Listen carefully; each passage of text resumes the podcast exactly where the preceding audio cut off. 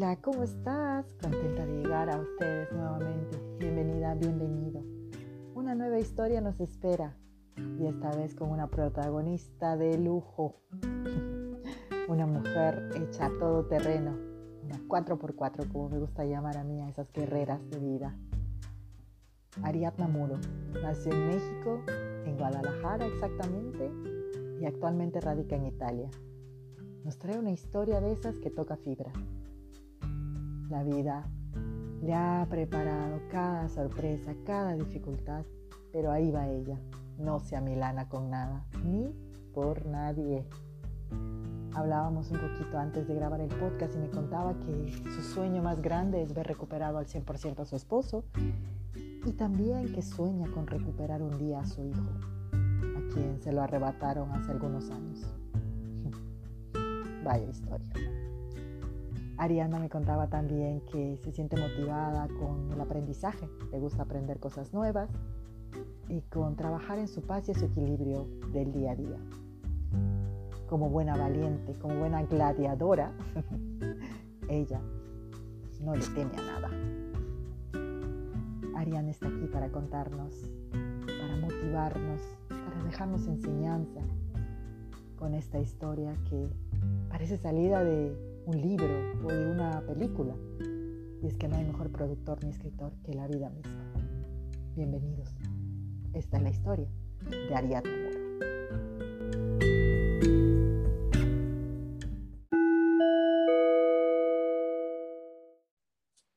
Y estoy muy contenta de tener finalmente aquí en mi podcast, porque ya había tenido la oportunidad de invitarla y habíamos tratado de coordinar, pero bueno, la vida siempre con sus momentos de capricho que no coincidíamos, pero esta vez lo logramos. Muy contenta de recibir en este podcast a Ariadna. Muchísimas gracias, Ariadna, por estar aquí. Te doy la bienvenida y te dejo los micros para que saludes a quienes nos están escuchando. Preciosa, desde Italia para el mundo, caray. Urgía estar en tu espacio. Mucho gusto a toda la gente que nos está escuchando y gracias a ti por la invitación. Me siento muy honrada, muy orgullosa. Ay, todo el, gusto y toda la honra, porque de verdad que, que te admiro, te lo he dicho cuando hablábamos por teléfono, eh, desde que empecé a ver tu contenido por las redes, eh, es esa energía que emanas y, y, yo me decía, pues esta muchacha nos va a aportar mucho, así que tiene que estar. 100%, aquí estamos, hermosa, para aportar cosas de valor. Creo que eh, las mujeres siempre tenemos que estar levantando la voz, alzando la voz de lo que sea, porque todo lo que sale de nuestras voces es importantísimo. Entonces, jamás nos debemos limitar y pensar que lo que decimos no es importante. Entonces, me encanta, me encanta levantar mi voz, me encanta escuchar a todas las mujeres de este mundo y me encanta escucharte a ti y tu podcast. Muchísimas gracias. Y a nombre de todas las mujeres, claro que sí, esa es la idea, esa es la idea, o sentirnos unidas a pesar de la distancia y saber que no estamos solas y que contamos, que sumamos. Así es. Ariana, empecemos hablando de tu historia. Cuéntanos de dónde eres, cuéntanos un poquito tu, tu, infancia, cómo fue Ariana de niña. Híjole, mira, la verdad voy a tratar de ser eh, como concreta. ¿Por qué? Porque es un libro eh, o se hace una Biblia completamente con mi historia, o se hace un capítulo de Netflix, perdón, una serie de Netflix como de 20 capítulos. Eso iba a decir. Absolutamente, como de 20 capítulos, porque la verdad este, tiene mucha sal, limón y tequila, o sea, hay un poco de todo, pero... Em, imagínense, nada más para que se vayan dando, dando un, como un toquecito de... Mm, para hacernos la idea, como se sí, para hacerse de la idea y más o menos vayan entendiendo a Ariadna Moro, la que están escuchando en este momento. Es una mujer con una historia que ha sufrido eh, violencia de género por medio de su padre. Eh, no creció con, una, con su mamá, eh, se la arrebataron cuando ella tenía cinco años. O sea, yo de chiquita no vi a mi madre desde los cinco años hasta que cumplí 15 años. Eh, no crecí con ella. Eh, soy una mujer que por violencia de género he pisado la cárcel, la cárcel más peligrosa de México, que se llama Santa Marta Catitla. Sí.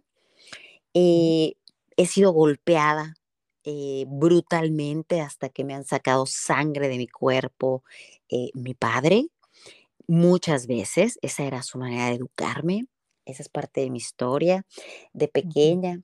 Em, después, bueno, ya un poquito más en la, en, en- en la adultez, eh, tengo un hijo eh, maravilloso que se llama Alexis. está por cumplir 10 años y me lo arrebató su padre cuando él tenía eh, 6 años, ya hace 3, em, que justo él, el padre de mi hijo, me metió a la cárcel, eh, violencia de género, solo para que yo no siguiera luchando por mi, por mi hijo. Eh, obviamente todo bajo corrupción. eh, y al día de hoy ya van tres años que yo no, he- yo no, no hablo con mi hijo. No sabes dónde está ni nada de eso. no, no, no sé, no sé, sé que está en la Ciudad de México, pero no, no sé nada más. Em, he estado, mm, bueno, eh, eh, me, este maldito desgraciado en esta violencia de género evidentemente me ha acorralado de muchas maneras, poniéndome órdenes de aprehensión, queriéndome amedrentar para volverme a meter a la cárcel, evidentemente con, con testimonios falsos, con, con documentos siempre, siempre falsos, ¿no? Alterados, me imagino. Alterados, claro, todo Es la, la, des- la desgracia de, de, ¿no? de nosotros los latinoamericanos de vivir en este tipo de sistemas tan corruptos. Así es, así es. Y bueno, eso es un poquito como de, de la desgracia, ¿no? De la desgracia que de alguna manera son aprendizajes también de vida y son la mujer también que me han hecho fuerte e invencible al día de hoy. Eh, ah, bueno, y también entre, entre estas cosas terribles que me, están, que me han pasado también, bueno, estoy casada y ahorita eh, desgraciadamente eh, estamos combatiendo mi esposo y yo con una enfermedad muy, muy, muy peligrosa, muy respetable, que es un cáncer, es el cáncer de recto, es en cuarto grado con metástasis y a mi esposo le, le habían diagnosticado cinco meses de vida y estamos luchando, estamos luchando en quimioterapias, este, unas cosas muy difíciles. Ujú. Eh, pero bueno, ya te iré platicando de todo esto, pero el poquito la, la introducción era esto que te digo, nunca vamos a acabar. Pero por otro lado, quiero platicarles Sí, algo extraordinario, que esta niña, de lo que les había contado, esta niña que ha vivido tanta sufrimiento, tanta violencia, bueno, pues esta, esta niña eh, logró ser reina de belleza en nuestra belleza. México, nuestra belleza Jalisco. Eh, he salido adelante sola, he estudiado, saqué mi, mi, mm, mi carrera de actuación en la mejor escuela de México, que es el Centro Artístico eh, Televisa. Estudi- estuve estudiando actuación, eh, conducción, estuve trabajando de eso también, hice algunas cosas de actuación, de cine, eh, en la televisión también ahí en Televisa, estuve trabajando también en un programa de televisión de Univisión en, en, en Los Ángeles, en Estados Unidos. Este, me, me gradué de licenciada en psicología. Todo Esto, lo he hecho eh, desde, la, desde la prepa, incluso la prepa la terminé yo sola, estudiando, trabajando, saliendo sola adelante, porque yo fui, me hice independiente a los 15 años, 16 años.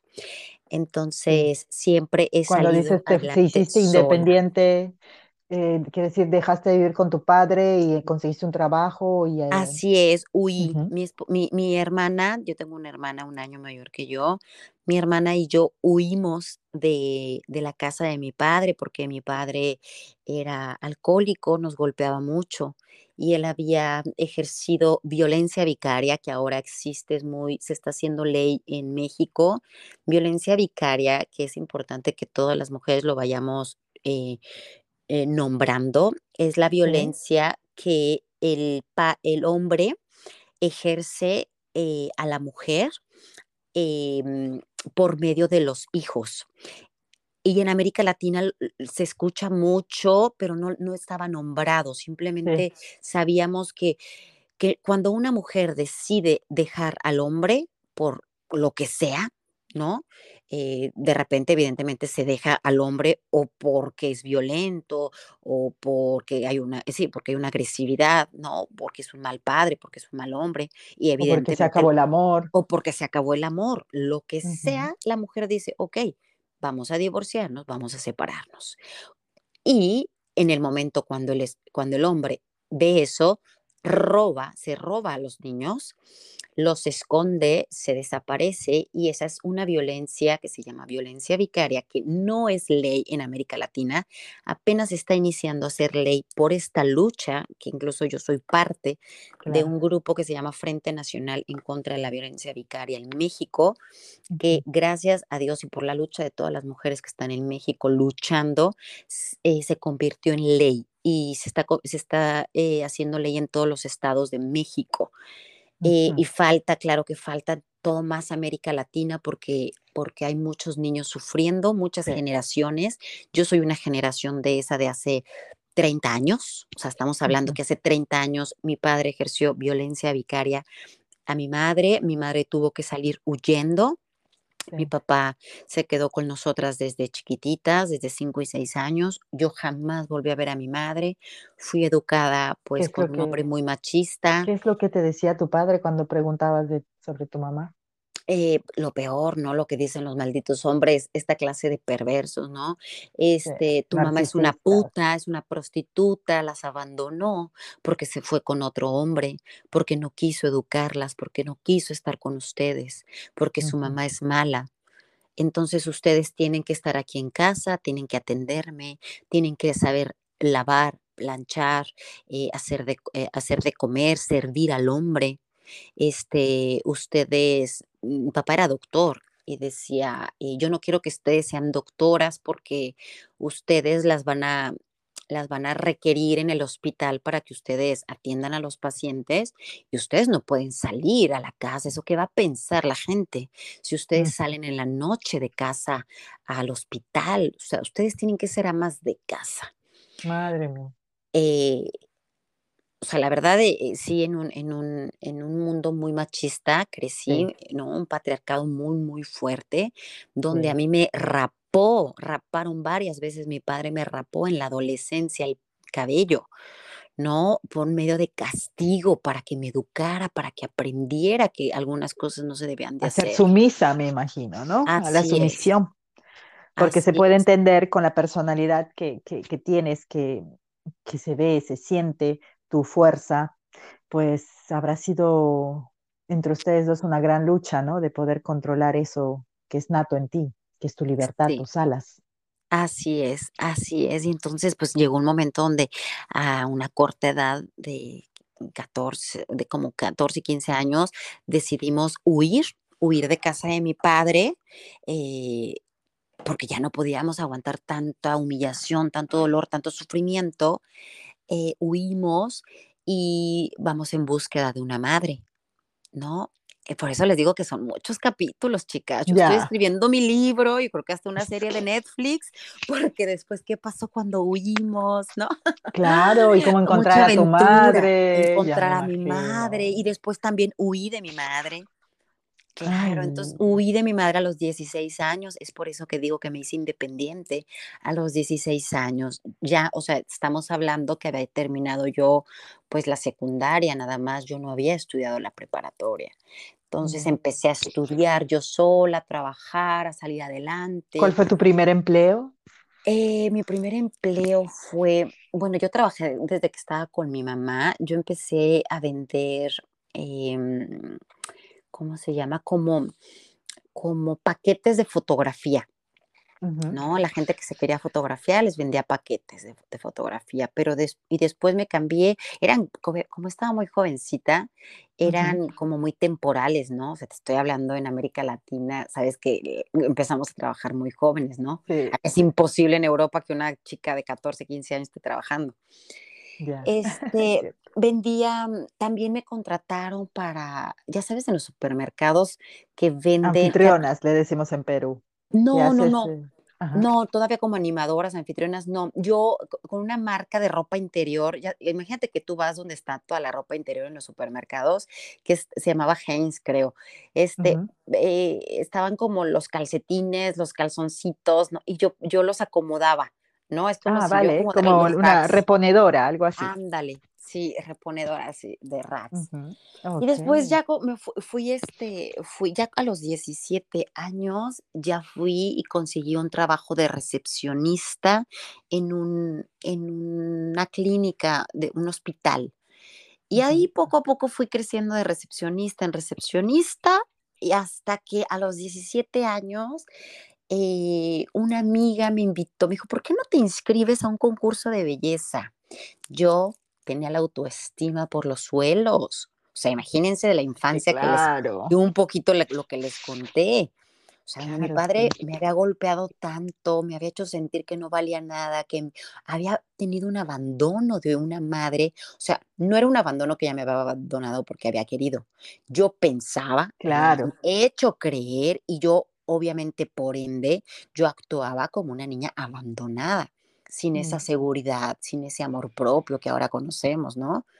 Era una niña este, con mucho miedo, que me habían rapado varias veces, me habían, me habían llevado a la, a, la, a la, secundaria en la adolescencia, donde toda la gente, los niños, se burlaban de mí, me decían que yo tenía cáncer, que por eso se me estaba cayendo, el, se me había caído todo el pelo y que no se me acercara a nadie.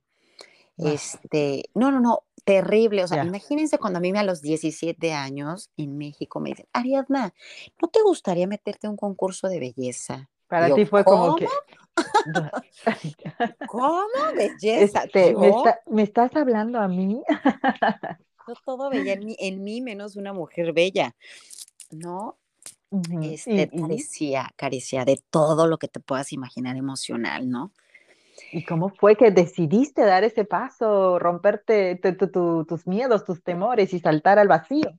Exactamente, pues todo un proceso, todo un proceso. Obviamente, este, dije, no quería, pero mi amiga, la verdad, insistió. Son cosas que Dios te pone ahí, ¿no? Ella era importante en este capítulo de la historia porque, pues me estaba motivando, seguramente también para ella era como, ella era más jovencita que yo, o sea, si yo te estoy hablando que yo tenía 17 años, ella tenía 15 años. Y me decía, ándale, era como, como ella no podía participar, seguramente era el anhelo de ella, ¿no?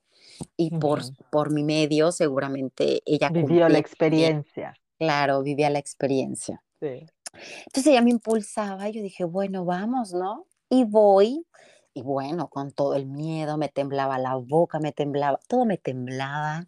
Y ahí poco a poquito fui rompiendo mis, mis, mis miedos, fui madurando, este, ganaste el, concurso. Claro, o sea, primero obviamente hice mis castings, fui quedando poco a poco en las, las preselecciones, pues yo no me la creía, ¿no? Este, y obviamente, pues yo eh, sin dinero, sin un apoyo de mi familia, yo vivía en un departamentito sola, sin una mamá a quien compartirle estos, estos, ¿Tu hermana estos estaba contigo aún?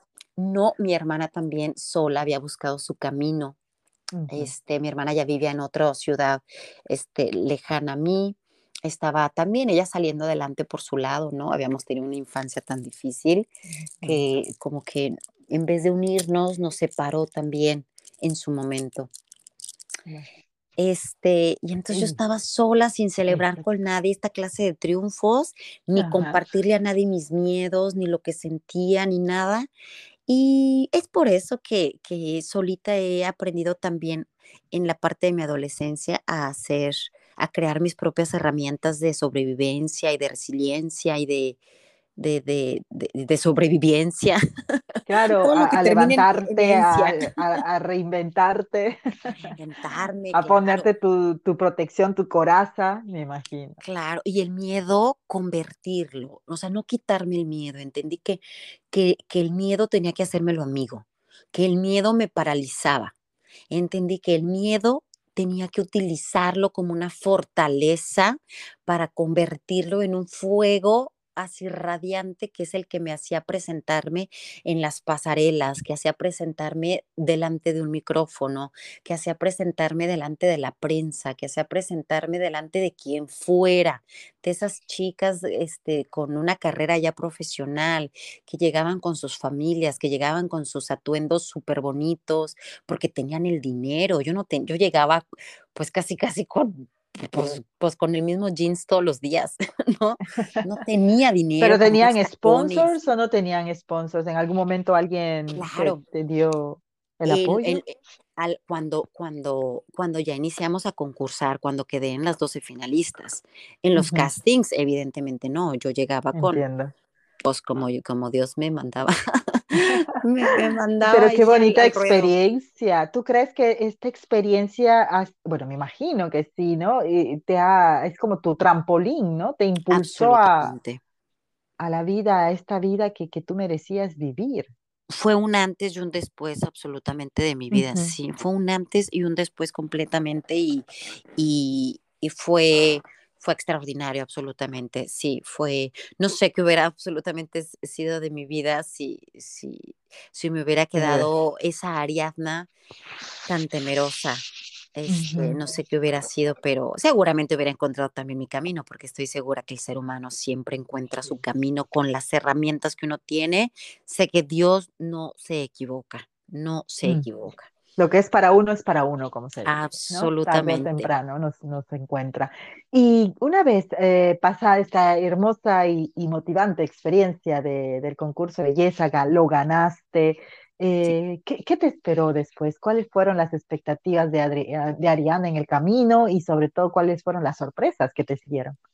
Sí, fíjate que, que cuando gano nuestra belleza, em, me dio mucha alegría. Ahí es cuando, cuando entendí que, que, que, podría, que podía lograr tantas cosas, em, que me había yo subestimado mucho, pero también entendí que, que me hacía falta prepararme mucho también, porque todavía me sentía muy insegura al, al, al poder hablar, ¿no? Eh, por eso al día de hoy este, estas, estos coaching, ¿no? Que de repente escucho a la gente, sí, anímate y te dan de repente tips, así como, entiendo, cada uno da sus tips pues desde la manera más, más genuina y más humilde, ¿no?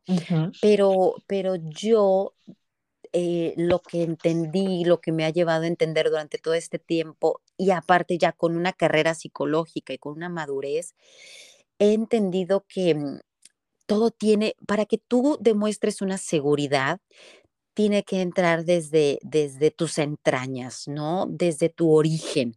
Tienes que hablar con tu niña interior, romper muchos obstáculos internos, ¿no? Mucho, muchas cosas del subconsciente incluso, porque solo ahí es donde vas a irradiar tu naturaleza porque si no es así, siempre seguiremos siendo como pura pose, no solo mostrando el cascarón, ¿no? Esas poses, eh, si yo ahorita te digo, párate y hazme una pasarela, ¿no? O párate de, de la cámara y transmíteme seguridad, o posa de tu lado derecho, posa de tu lado izquierdo, pues lo vas a hacer auto, automáticamente, ¿no?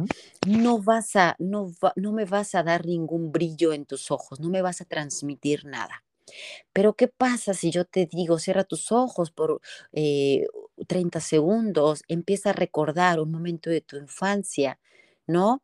Y ahora, o un momento de tu infancia, un momento que estás con tus hijos, o que estás con tu mamá, o que estás comiendo un helado, ¿no? O sea, empiezo a jugar con tu imaginación de tu origen. Inmediatamente al abrir tus ojos, inicias a proyectar tu origen, quién tú eres, tu verdadera alma.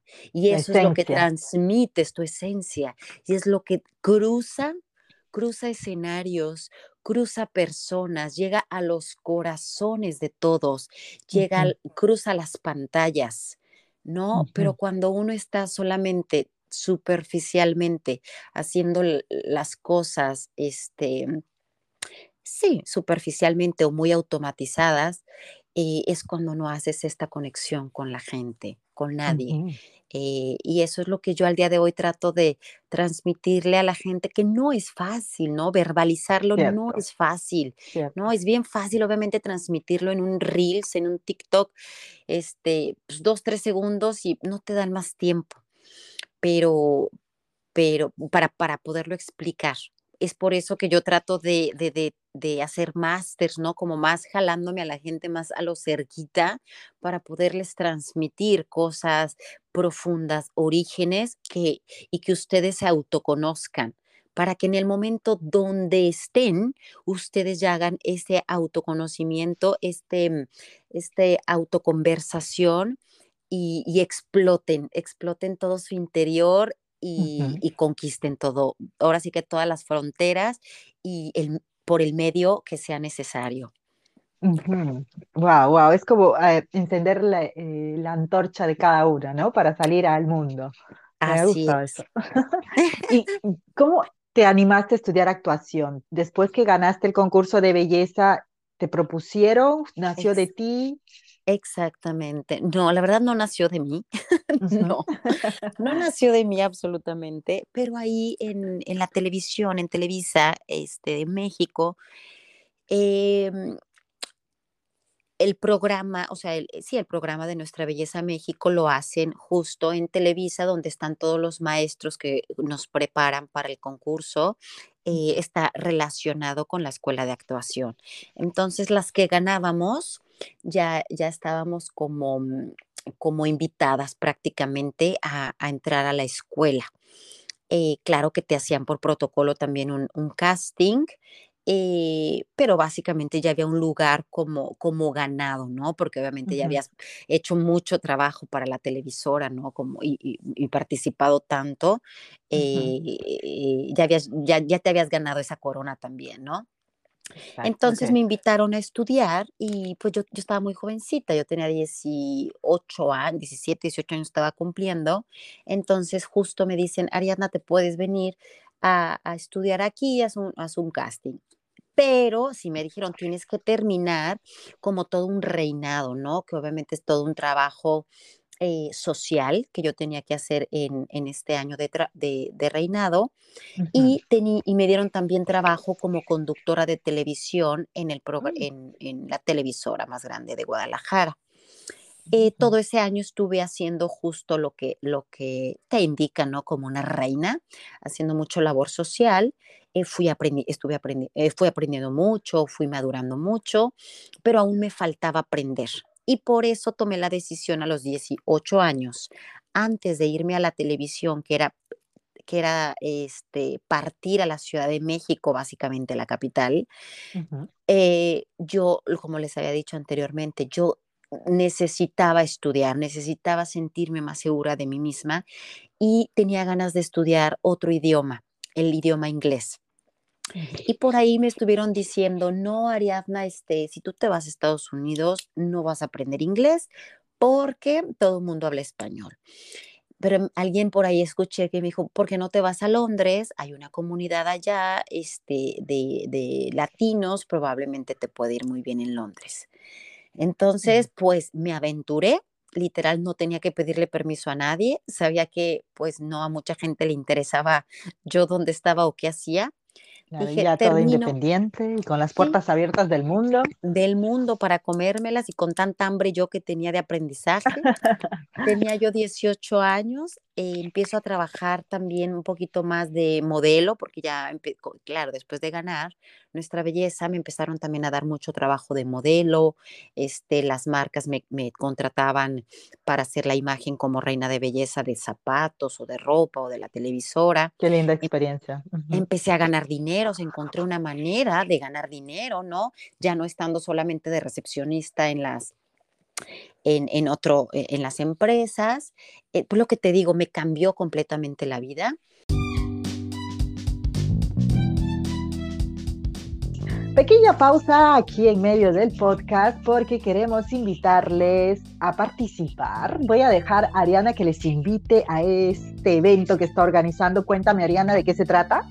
La verdad son muy afortunados porque estoy cerrando inscripciones de una masterclass que tengo que es única. Es un uh, método que yo tengo como psicóloga. Entonces, chicas, chicos también, si quieren, chicos, chicas, aplíquense porque tengo este sábado una masterclass de maquillaje, automaquillaje, pero estudiado desde la psicología. Mm. ¿Qué quiere decir?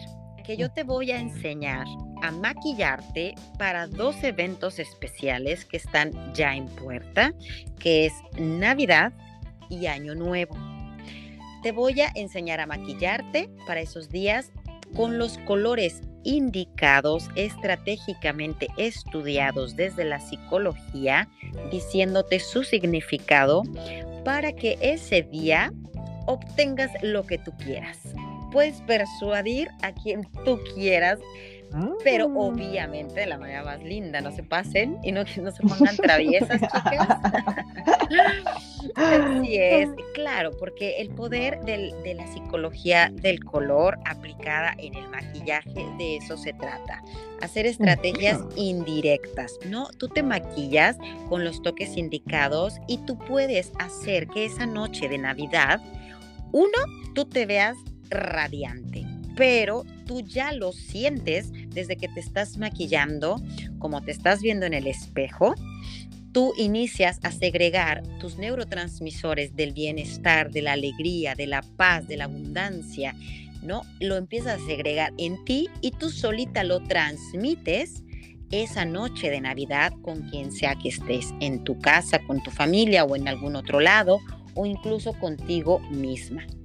Mm. Cuando la gente te ve, tú segregas en el cerebro de las otras personas eh, lo que tú quieras, lo mismo que estamos hablando, ¿no?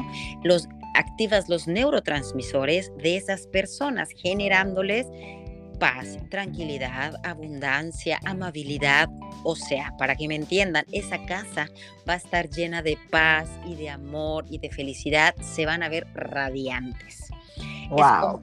Así es, es pues básicamente el neuromarketing, ¿no? Como por ejemplo el por qué Coca-Cola le pone ese color a su marca, por qué este McDonald's le pone esos colores a su marca. No, básicamente es lo mismo acá, aplicado psicológicamente la, el color en el maquillaje. ¿Vale? Ese por eso por un lado va a, va a ser esta mar, esta, este máster. Pero no obstante, las voy a enseñar a saber posar en la cámara para que ustedes se hagan sus fotografías y dejen plasmada esa imagen extraordinaria, súper bonita, radiantes de Navidad y Año Nuevo con su súper maquillaje, eh, la dejen plasmadas en una fotografía o en un video, ya sea para sus redes sociales o simplemente para su álbum familiar porque les ha pasado que estamos radiantes, pero luego no, no podemos transmitirlo en las cámaras. Cierto, muy cierto. No, yo, pues, yo me veía hermosa ese día, ¿qué pasó? ¿Por, qué no, ¿Por qué no se ve en la foto? ¿Por qué me veo gorda? ¿No? ¿Por qué se ve el cachete ahí horrible? Ok, es todo cuestión de luz y de poses. No, y de secretos. y estamos con la mejor, ojo, ¿eh? Ojo, que se los digo. No obstante, también les voy a enseñar cómo editar esa foto. Ok, les voy a dar mis secretos de edición para esa foto este, y la puedan publicar. Y también les voy a dar eh, un, un detox. Ese detox va a ser para que ese día el 31 y el primero les ha pasado que ya estamos hinchadísimas, nos sentimos mal, porque obviamente hemos comido de todo, y eso tristemente lo transmitimos. ¿No? Entonces, no, les voy a dar un detox, se lo regalo también como especialista. Recuerden que soy eh, especialista en nutrición y en deporte. Les doy eh, este detox donde se desintoxican tres días y eso va a hacer que la piel no, eh, del rostro no esté hinchada, no tengan ojeras, la piel luzca eh, radiante, el cuerpo esté completamente desintoxicado y ustedes luzcan ese maquillaje espectacular y aplicado desde la psicología más sus poses, ¿no? Este, pues bueno, ¿qué más quieren? Van a tener un Completísimo. Un, un, día completo, se dejan ya de, se despreocupan de que se van, de cómo se van a maquillar o cómo se van a vestir ese día, porque lo vamos a platicar ahí. Eh, y bueno, no puedo, no puedo dejar de, recordarles que no se dejen hasta el último, porque siempre estamos primero pensando en qué voy a organizar en la familia, qué voy a hacer de comer esa, o de cenar ese mm, día, qué, se va, qué ropa se van a poner los niños, y hasta el último nos dejamos nosotras. Ah, Entonces, mejor ya cierren con esto. Ustedes ahorita, este sábado es el masterclass. Cuéntanos, sí. 26 de noviembre, masterclass. Este dura cuatro horas. Eh, intensas, nos vamos a divertir mucho, vamos a aprender mucho, nos vamos a empoderar mucho. ¿Y dónde nos eh, podemos inscribir, Ariadna? Cuéntanos. En mis redes sociales, que me, que me, escriban en Ariadna Muro, en Instagram, Ariadna Muro, que me manden un inbox y, y ahí yo, yo, me, yo me pongo en contacto con ustedes. Genial, así que ya lo sabes. No se pueden perder esta super masterclass. Siguiente año necesitamos a la grande, a la grande necesitamos darle la bienvenida al 2023. Correcto. Sí, exacto, exacto, con toda la actitud y con estos tips que seguro nos van a ayudar. Así que ya saben, Masterclass este 26 y ya saben, en la descripción del podcast pueden encontrar toda la información para llegar hasta Ariadna. Eh, ahorré dinero, compré un vuelo para irme a Londres sin hablar una sola palabra en inglés, nada, nada. ¿Y había alguien que te esperaba en Londres? Eh, ¿Algún contacto? Me habían dado literal un papelito con un teléfono de una persona, o sea, te estoy hablando, eh, 10, ¿qué? Como 15 años atrás. No, un poco, sí, como 18 años atrás, o sea, no había ni siquiera celular. Ya, qué aventura. ojo, no había celular, o sea, olvídate que había, o sea, la computadora era todavía en Londres, tenías que ir al centro este donde estaban las computadoras. No había celular, no había Google, este, me habían, insisto, dado un papelito, yo lo traía en mi cartera, el papelito de un teléfono de, un, de una persona mexicana, de un chico, hermano de una amiga, y, y, bueno, fue otra aventura completamente cruzar esa, ese, de, ese cruzar, el charco, le decimos. sí, literal, cruzar el charco. O sea, se cruzaba el charco. Bueno, no me entendía nada. Yo creo que la, la persona, la de la de los pasaportes, ¿cómo se llama?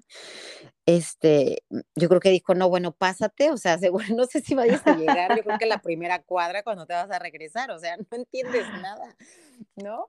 Ajá. Este, y, y, y cuando, y te quedaste un año por allá. Me quedé un año estudiando, trabajé de bartender y me puse, eh, ganaba dinero y me puse a pagar mis estudios en una escuela de inglés.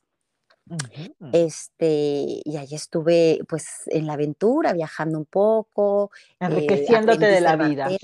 Sí, sí, sí, estaba muy jovencita, te digo, tenía 18 años, también fui mesera, después fui hostess, este, y ahí fui como creciendo de puestecito y después, o sea, imagínate, después de ser reina de belleza, donde en América Latina o de México me trataban así de la reina y mejores vestidos, mejores maquillajes, la corona, este, pasarelas. Y entonces yo solita decido irme a limpiar trastes, irme a limpiar paredes. Ay, ¿es en serio, Ariadna? O sea, qué necesidad. Pero para mí era un logro. Ah, para mí pues era mi siguiente logro.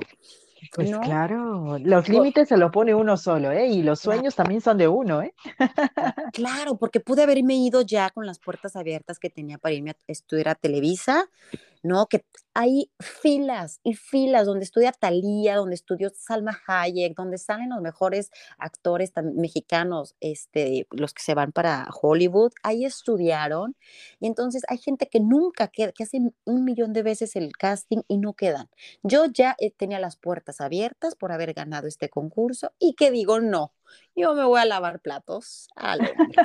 Pero regresaste a México y retomaste la idea de, del curso, me imagino, ¿no es cierto? O sea, volviste al camino del mundo este del espectáculo, la farándula y todo eso, y estudiaste actuación. Así es, regreso eh, después de un año, obviamente pues ya con una mentalidad más abierta, ¿no? Después, eh, absolutamente. Es que los viajes te cambian la vida, siempre digo eso. Viajar te abre un tercer ojo. Sí, muy bien explicado. Así yo también coincido contigo. Sí, viajar y estar muy atenta, ¿no? Obviamente aprender, es observar, no nada más viajar ahí a lo loco y mm, hay veces que la gente viaja y no aprende nada, ¿eh? Eh, no hace ninguna evolución, pero ese viajar en observación, con una meta, ¿no? Sin dispersarte. Eh, yo, insisto, fui muy disciplinada, soy una Virgo, así como muy, muy estricta y muy meticulosa con mis cosas. Dije, no me disperso, este, trabajo, estudio, pago mi escuela, me regreso y bueno, obviamente hay una historia también allá, ¿no? un, se enamoró un, un, inglés de mí, esta latina, no lo culpo. Ay, pero claro que no. Tremenda latina de fuego. Se enamoró, se quería casar conmigo y yo me escapé dije, no, yo me escapo, yo no me quiero casar, yo no estaba enamorada, tenía 18 años, me regresé. Es otra historia. Pues bueno, es que no era la hora, no era, no, era, tu momento. Ya te, vuelvo a decir, lo que es para uno cae solito y en su momento. Así es. Y me regresé cuando, a México. Cuando estuviste en México, estudiaste actuación, trabajaste en, llegaste a trabajar en la capital, en Televisa y en, en México, Distrito Federal. Sí, en México, Distrito Federal, me quedé allá pues 13 años, sí, más de, más de 10 años. Y ahí fue donde eh, dentro de tu carrera, dentro de ya de tu nueva vida, conociste a quien fue tu esposo y papá de tu hijo, me imagino. Así es, yo estaba ya trabajando en la televisora y también estuve trabajando como modelo. Eh, también creé una agencia de modelos en Guadalajara y en México. Y bueno, a la vez estaba allí, insisto, estudié, estuve, estudié tres años actuación, conducción, todo lo que implica eh, el tema de la televisión. Eh, y a la vez estuve, estuve también en programas, ¿no? Porque obviamente te ponen a practicar y te, ofrecen trabajo. Entonces ahí estuve, también me enviaron a Estados Unidos a hacer algunos proyectos, estuve haciendo proyectos en, en, en México.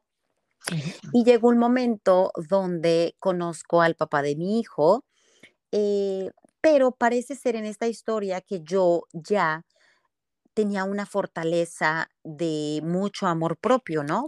Parecía, ¿no? Pues ya después de lo que ahorita en, este, en este capítulo en el que voy, pero tristemente no, insisto, todo era como por fuera. Mm. Todavía no había esa fortaleza interna, todavía seguía yo en una soledad, ¿no? O sea, sí estaba haciendo todos mis logros sola, pero nunca, con, nunca me había sentido en un, en un amor real, en un cariño real, en esta, tenía muchas ausencias, ¿no? Mm. Internas. ¿Qué es lo que pasa? Que llega en el mundo gente patológica muy perversa, ven a una jovencita que en aquel entonces yo tenía 25 años, una jovencita que había bailado aparte con, porque era bailarina también, había bailado con Pitbull, con Juanes, este, había hecho mi carrera, ¿no? Esta de, actuación, había ganado Reina de Belleza, yo solita me había pagado mis estudios en, en Londres. Pues claro, obviamente no, estaba, estaba lindita, jovencita, pues claro que llegó un perverso de 20 años más grande que yo, eh, y obviamente me envuelve y caigo absolutamente en sus redes. Era una, era, pues básicamente, él siempre había sido agresivo, violento, pero no está, no este agresivo, violento como era mi padre, ¿no? El que me golpeaba, bravísima.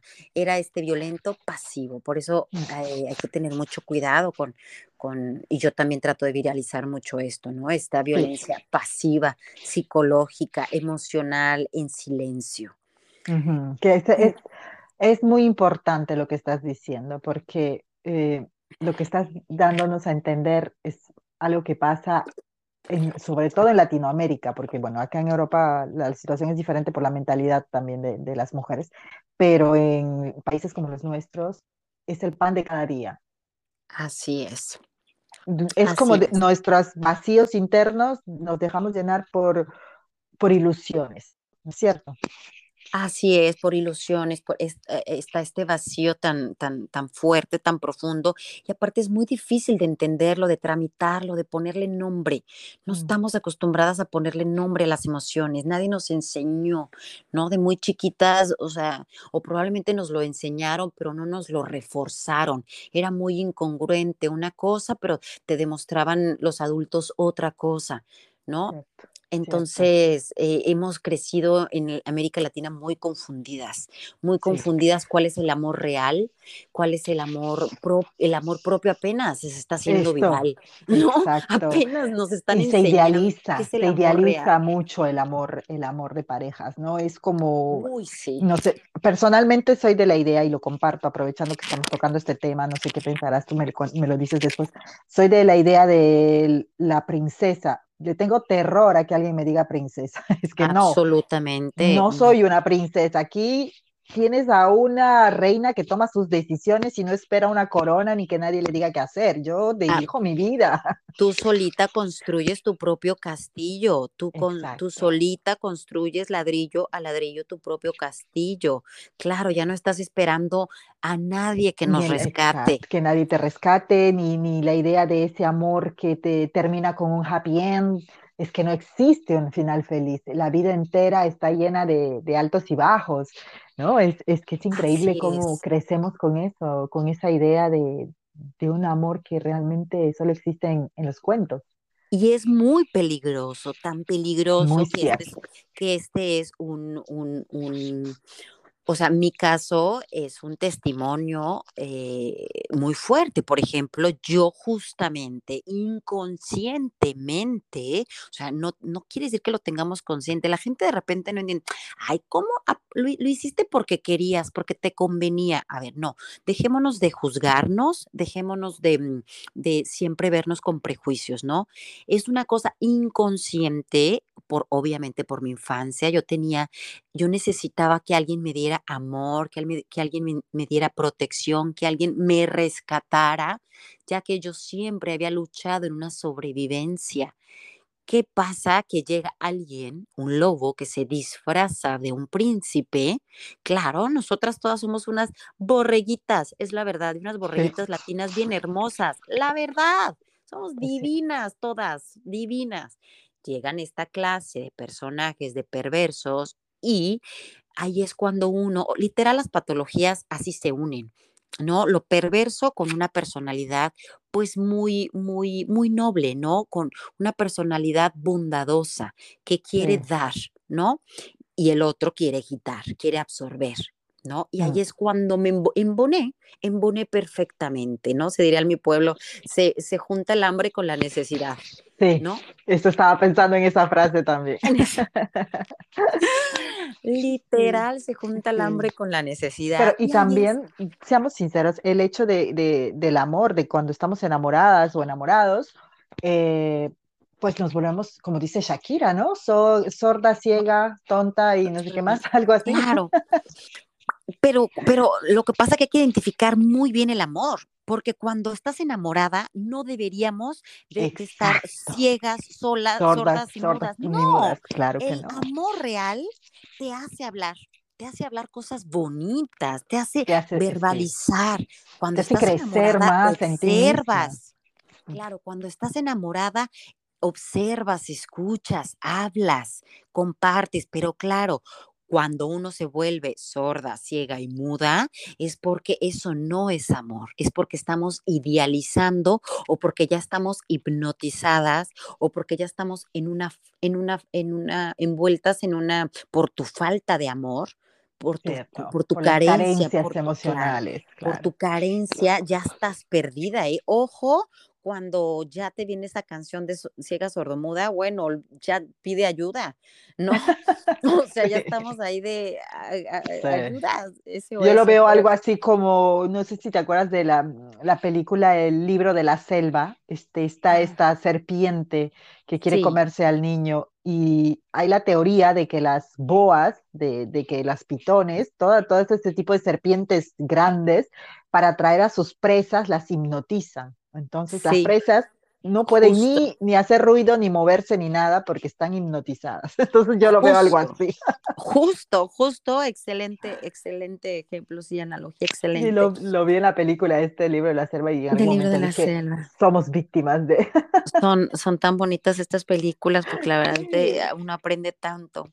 Te deja moraleja, sin duda. Así es. ¿Y qué pasa este desgraciado? Pues, ¿por qué no? En el momento que Ariadna abre los ojos. Ah, no, bueno, por eso es otro capítulo, otra historia.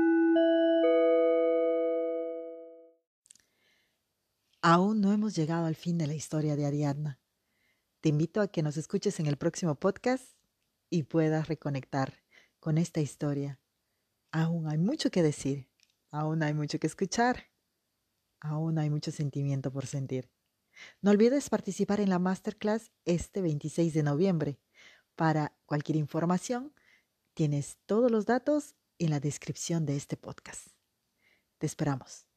Hasta pronto.